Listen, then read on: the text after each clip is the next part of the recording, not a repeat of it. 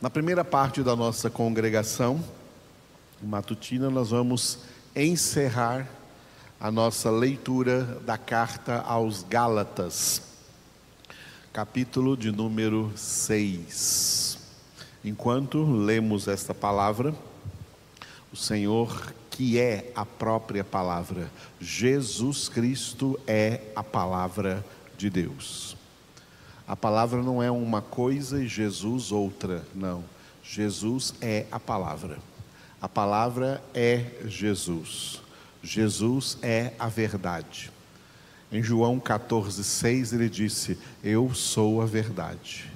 E orando ao Pai, em João 17, 17, ele disse: A tua palavra é a verdade. Jesus é a própria palavra que sai da boca de Deus para alimentar os filhos. Porque não só de pão viverá o homem, mas de toda palavra que procede da boca de Deus. Essa expressão procede da boca de Deus, procede do interior de Deus. Do interior de Deus para nós veio Jesus. Jesus gerado no, no seio do Pai, no interior do Pai, ele deu Jesus para nós, deu a palavra para nós. A palavra de Deus é o maná para nós, enquanto atravessamos este deserto da vida, neste mundo árido, sem Deus, nós somos nutridos diariamente pela Sua palavra.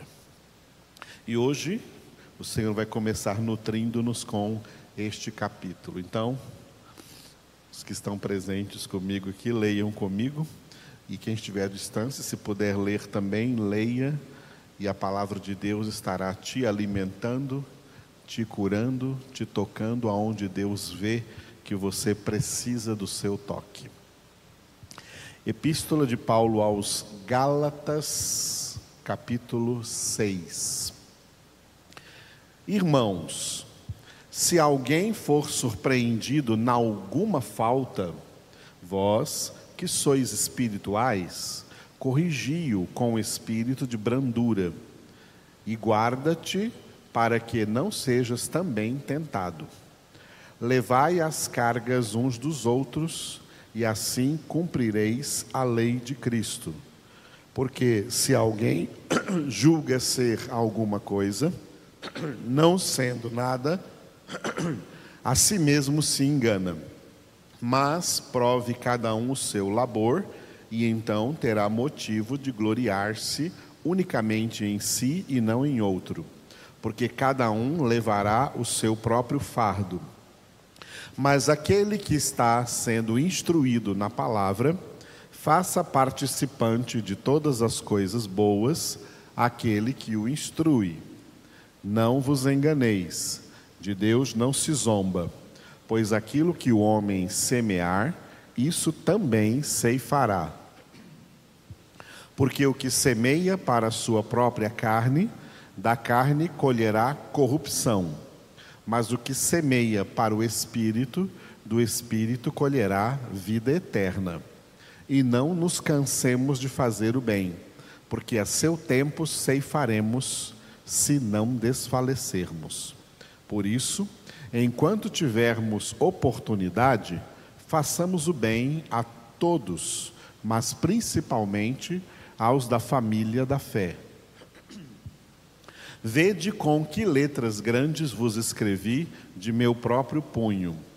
Todos os que querem ostentar-se na carne, esses vos constrangem a vos circuncidardes somente para não serem perseguidos por causa da cruz de Cristo. Pois nem mesmo aqueles que se deixam circuncidar guardam a lei, antes querem que vos circuncideis para se gloriarem na vossa carne. Mas longe de mim, longe esteja de mim gloriar-me, senão na cruz de nosso Senhor Jesus Cristo pela qual o mundo está crucificado para mim e eu para o mundo. pois nem a circuncisão é coisa alguma, nem a incircuncisão, mas o ser nova criatura. E a todos quantos andarem de conformidade com esta regra, paz e misericórdia sejam sobre eles e sobre o Israel de Deus. Quanto ao mais, ninguém me moleste, porque eu trago no corpo as marcas de Jesus. A graça de nosso Senhor Jesus Cristo seja, irmãos, com o vosso espírito. Amém. Glória a Deus. É, quero começar com apenas uma correção no texto do versículo 15, aonde nós lemos aí nova criatura. O apóstolo Paulo escreveu em grego nova criação. Tá? pois nem a circuncisão é coisa alguma, nem a incircuncisão, mas o ser nova criação. Da mesma forma, Paulo também escreveu nova criação e não nova criatura em 2 Coríntios, capítulo 5, versículo 17, quando ele, quando ele escreve dizendo que quem está em Cristo hum, é nova criação as coisas antigas, as coisas velhas passaram, eis que tudo se fez novo. Nessas duas expressões aí, perdão, nessas duas expressões, nova criação representa a salvação. As duas maiores obras de Deus, a criação, e maior que a criação é a obra da salvação. A criação, que poderíamos chamar de a primeira criação, que nós lemos lá no livro de Gênesis, capítulo de número 1, no princípio criou Deus os céus e a terra. O Senhor criou tudo quanto existe, como João escreveu, tudo foi feito por ele e sem ele nada do que foi feito se fez. Essa é a primeira criação. Deus chamando a existência como Paulo escreveu em Romanos 4,17, Deus chamando à existência as coisas que antes não existiam. Esse é o ato da criação, chamar à existência o que não existia. O homem da primeira criação chamava-se Adão, palavra hebraica que significa homem, Adam significa homem. O homem da primeira criação foi criado à imagem e semelhança de Deus, como nós vemos em Gênesis 1, 26. Mas o homem pecou. Logo no capítulo 3 de Gênesis está o advento do pecado, a chegada do pecado na origem da humanidade. Ao pecar, o homem perdeu essa imagem e semelhança de Deus. E a única salvação para o homem pecador é na obra da salvação elaborada por Deus, ainda antes da fundação do mundo, porque sabia que o homem ia cair, e essa obra elaborada por Deus em Cristo Jesus, a salvação, é chamada pelo apóstolo Paulo nesses dois versículos de nova criação. 2 Coríntios 5,17, nova criação, e Gálatas 6,15, nova criação. Esse povo de Deus alcançado pela obra da salvação é que é chamado por Paulo aqui, agora preste atenção no versículo 16, é chamado por Paulo aqui de o Israel de Deus. E a todos quantos andarem eh, de conformidade com esta regra, ou seja, de conformidade com a nova criação, com a obra da salvação em sua vida, paz e misericórdia sejam sobre eles e sobre o Israel de Deus. O que Paulo chama aqui de o Israel de Deus não é a nação de Israel, mas lá no Oriente Médio que representou o povo de Deus na antiga aliança. O Israel de Deus aqui é a nação dos salvos, a nação de todos quantos foram alcançados pela obra da salvação e mediante, mediante a fé, como Paulo escreveu em Efésios 2:8, pela graça sois salvos mediante a fé, nos tornamos então filhos de Abraão, descendentes de Abraão, segundo a fé, ou seja, nos tornamos o Israel de Deus, o verdadeiro povo de Deus. É um povo espiritual, é uma nação espiritual, não é uma nação geográfica na terra, como Israel é, como o Brasil é, como Estados Unidos é. Não é o povo de Deus, não é uma nação geográfica ou geopolítica aqui nessa terra. O povo de Deus aqui é um povo separado, um povo exclusivo, um povo remido pelo sangue de Cristo Jesus e que o apóstolo Pedro deu quatro qualidades a esse povo, quatro definições a este povo em 1 Pedro capítulo 2, versículo 9. Raça eleita, sacerdócio real, nação santa, povo de propriedade exclusiva de Deus. Dentre esses quatro, vamos pegar aqui o nação santa. Esse é o Israel de Deus, a nação santa, a nação composta pelos remidos do Senhor. É acerca dessa nação que também fala o, o salmista no Salmo 33, versículo 12, onde está escrito em português: Feliz a nação, e nós corrigimos, porque não é feliz, mas bendita ou abençoada, abençoada com a salvação. A nação, não são as nações no plural, mas a nação no singular, que não é nenhuma nação na terra, mas é o povo que ele escolheu para a sua herança, o povo que Deus escolheu em Cristo, como está escrito em Efésios 1:4, o povo que Deus escolheu em Cristo antes da fundação do mundo para serem santos e irrepreensíveis diante dele em amor. Essa é a nação santa. Esse é o Israel de Deus. Que agora uma vez alcançados, alcançados pela obra da salvação, tem que trazer no seu corpo visível, nas suas ações visíveis, o que Paulo disse no versículo 17 que ele trazia as marcas de Cristo. Quanto ao mais, ninguém me moleste, porque eu trago no corpo as marcas de Cristo. O que são essas marcas de Cristo no corpo? O corpo representa o aspecto físico, visível, que todo mundo pode ver.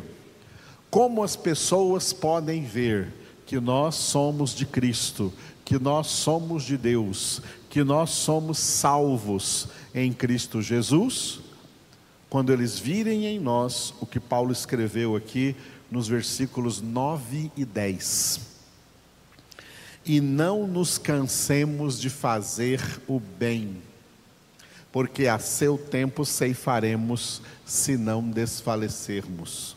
Por isso, enquanto tivermos oportunidade, ou seja, enquanto estamos aqui nesta terra, façamos o bem a todos, a todos os homens indiscriminadamente, mas principalmente aos da família da fé aos descendentes de Abraão segundo a fé, aos que fazem parte deste Israel de Deus, desta nova criação, essa nação santa de Deus. Muito bem, uma das marcas de Cristo em nossa vida, que nós somos de Cristo, é que, uma vez que fomos convertidos, nós não mais fazemos o mal a ninguém e contra ninguém. Nós fazemos o bem. Fazemos o bem a todos os homens. E no versículo 9, não nos cansemos de fazer o bem. Paulo vai dizer isso de uma outra forma em Efésios 2:10 onde ele volta a falar da nova criação, só que lá usa só a, a, criados em Cristo Jesus. Criados em Cristo Jesus é a salvação para boas obras que Deus de antemão preparou para que andássemos nelas. Dentre todas as boas obras que nós fazemos, eu destaco as três primeiras. Depois pode vir uma lista imensa. A primeira, o primeiro bem que nós fazemos, que nós podemos fazer a todos os homens, e especialmente aos familiares da fé, aos da mesma família de Cristo, é a nossa santificação. A primeira obra que Deus preparou para nós andarmos nela é a nossa própria santificação. Essa é a primeira das boas obras, a nossa santificação, sem a qual ninguém verá o Senhor. Isso significa que, se o cristão fizer todas as demais boas obras que vêm nessa lista, mas não fizer essa primeira, ele está condenado, ele perde o céu. Não importa tudo quanto fez, mas se não se santificar, no céu não entrará, não estará na casa do Pai. Por isso, a primeira obra mais importante é a santificação. E o que a, a nossa santificação tem a ver com o fazer o bem a todos os homens, especialmente aos da família de Deus? Porque quanto mais nós nos santificamos, nós seremos, estaremos nos tornando pessoas benignas para os outros, pessoas bondosas para com para com os outros. E eles então se beneficiarão da nossa santificação.